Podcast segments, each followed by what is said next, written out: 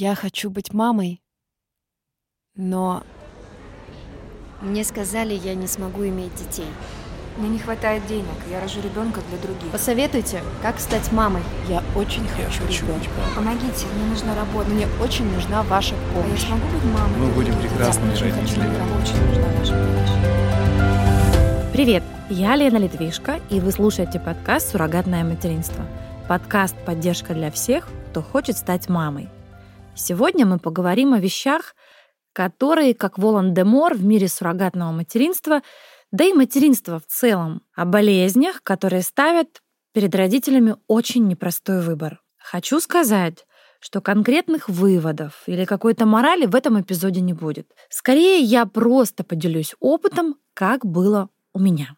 Хочу напомнить, что специфика моей работы как агента такова, что контролировать и координировать диагностику я могу только у суррогатной мамы и доноров яйцеклеток.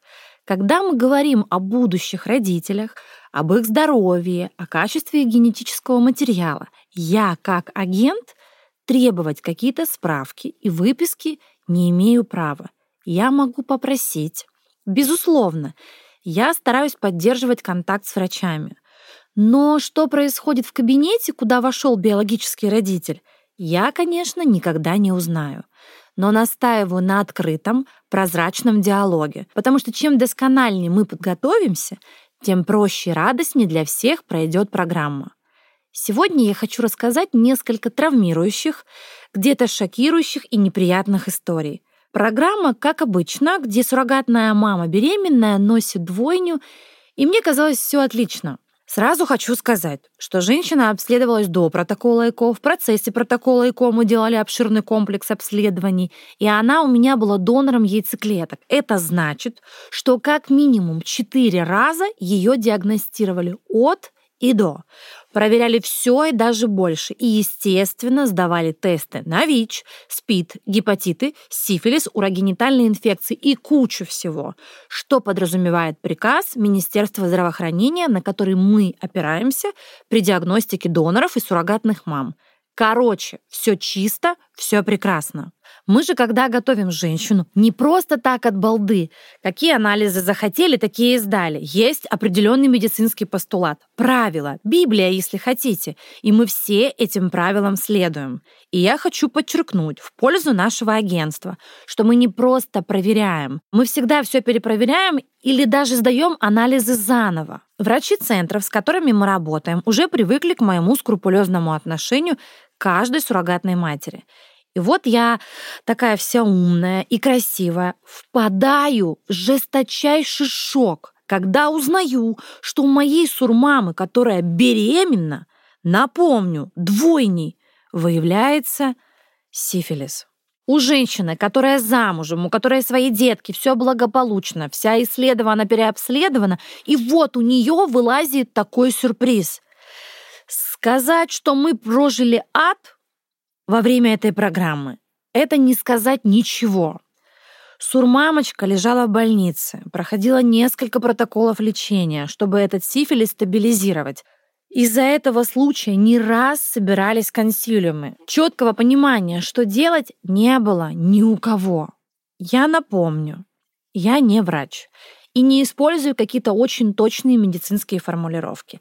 Я стараюсь вам объяснить все тонкости простым человеческим языком. Что говорят врачи? Да, так бывает, что во время беременности появляется сомнительный пограничный сифилис. Он вроде есть, а вроде его и нет. Детки развивались, с ними было все в порядке. В принципе, и закончилось все хорошо. У детей после родоразрешения сифилис не был подтвержден, а вот у суррогатной мамы он до сих пор сомнительный. Что это было? Как доказать, где произошло инфицирование? Было ли это вообще инфицирование? До сих пор является для меня абсолютной загадкой. После этой ситуации я кучу галочек поставила внутри работы Асмед. То есть мы теперь требуем от родителей справки. Ну как требуем? Просим, настоятельно просим нам их показать. Ведем огромную подготовительную работу до начала программы, но я хочу оговориться, что даже, казалось бы, перепроверив абсолютно все, можно столкнуться со сложностями и проблемами, решение которых, к сожалению, носит весьма радикальный характер. Я сейчас хочу с вами поговорить про ВИЧ. Если честно, я сама не знаю, как я к этому отношусь. Ну, совсем неоднозначно. И еще одна история есть из нашего опыта. К нам как-то обратились клиенты за подбором суррогатной мамы и сообщили на этапе переговоров, что папа в статусе ВИЧ-положительный. И да, мужчины женщины, вообще все люди могут размножаться естественным и не совсем естественным способом. И, конечно же, по закону могут э, воспользоваться услугой суррогатная мама. Оказывается, на территории Российской Федерации есть суррогатные мамы, которые готовы вступать в программу с парами в случае, если у одного из родителей подтвержденный ВИЧ-статус. И в данном случае нашлась женщина за очень увеличенное денежное вознаграждение, согласилась вынашивать ребенка для этой пары. Да, у нее есть риск заражения, минимальный, но есть. Осознает ли в этом случае сурмама реально все риски? Мне лично очень сложно ответить. Тема эта такая тонкая и супер индивидуальная. Услышьте меня, я э, не говорю, что это хорошо или плохо. У меня нет оценочной позиции. Надо людям иметь детей с ВИЧ-статусом или нет. Мне просто бы очень бы хотелось бы, чтобы это была абсолютно взрослая позиция, и прежде чем принимать решение заводить э, ребенка любым способом, нужно взвесить все риски. А, я вспомнила еще одну историю. Э, к нам в агентство Асмед как-то обратилась донора ацитов. Пришла женщина из другого агентства. Все анализы, выписки на руках, все свежее, но я верю только своим глазам и ушам. Это правило. И результатом тех обследований, которые сделаны в рамках работы нашего агентства. Мы пошли с женщиной в обследование. Выявили сифилис. И понятно, что мы говорим, дружок, мы не можем с тобой работать. У тебя серьезное заболевание. Срочно иди к инфекционисту. Девчонка, конечно, в истерике. Быть такого не может. У меня, говорит, ну, недавно в другом центре ИКО была пункция. Она очень долго пыталась нам что-то доказать. Неоднократно пересдавала анализы.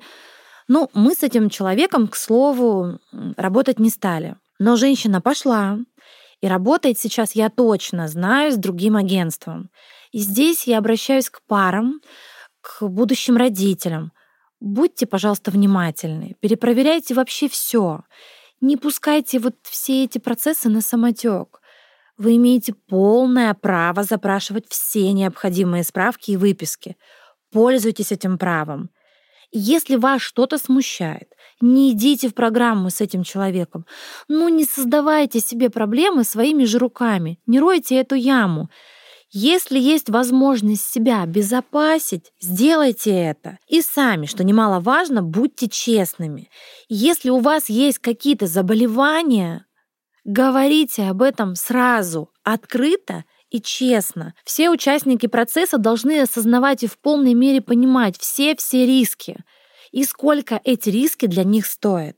И самое главное — понять, они реально готовы за все эти риски заплатить. И здесь вообще вопрос не про деньги, а про здоровье и жизнь вашего будущего малыша. Я не хочу сгущать краски. Я просто хочу сказать, что воспитание ребенка с каким-либо заболеванием требует огромного, ну вот огромного ресурса от родителей, жизненного ресурса. И вопрос, сохранять ли беременность в случае выявления какого-либо отклонения, это всегда вопрос гуманности и ресурсности. И в этом случае я предлагаю быть взрослым и честно отвечать себе на вопрос, а готов ли я? Я хотела бы, чтобы все детки рождались здоровыми, чтобы все-все программы проходили гладко, чтобы суррогатные мамы быстро восстанавливались, а родители прыгали от счастья. Но жизнь есть жизнь. С вами была Елена Литвишко, эксперт в области суррогатного материнства и донорства ооцитов – Вот уже 10 лет я занимаюсь этим непростым, но горячо любимым делом и являюсь руководителем и создателем сети агентств «Асмед» – Ассоциация суррогатных мам и доноров ооцитов. Всю подробную информацию вы найдете по ссылке в описании.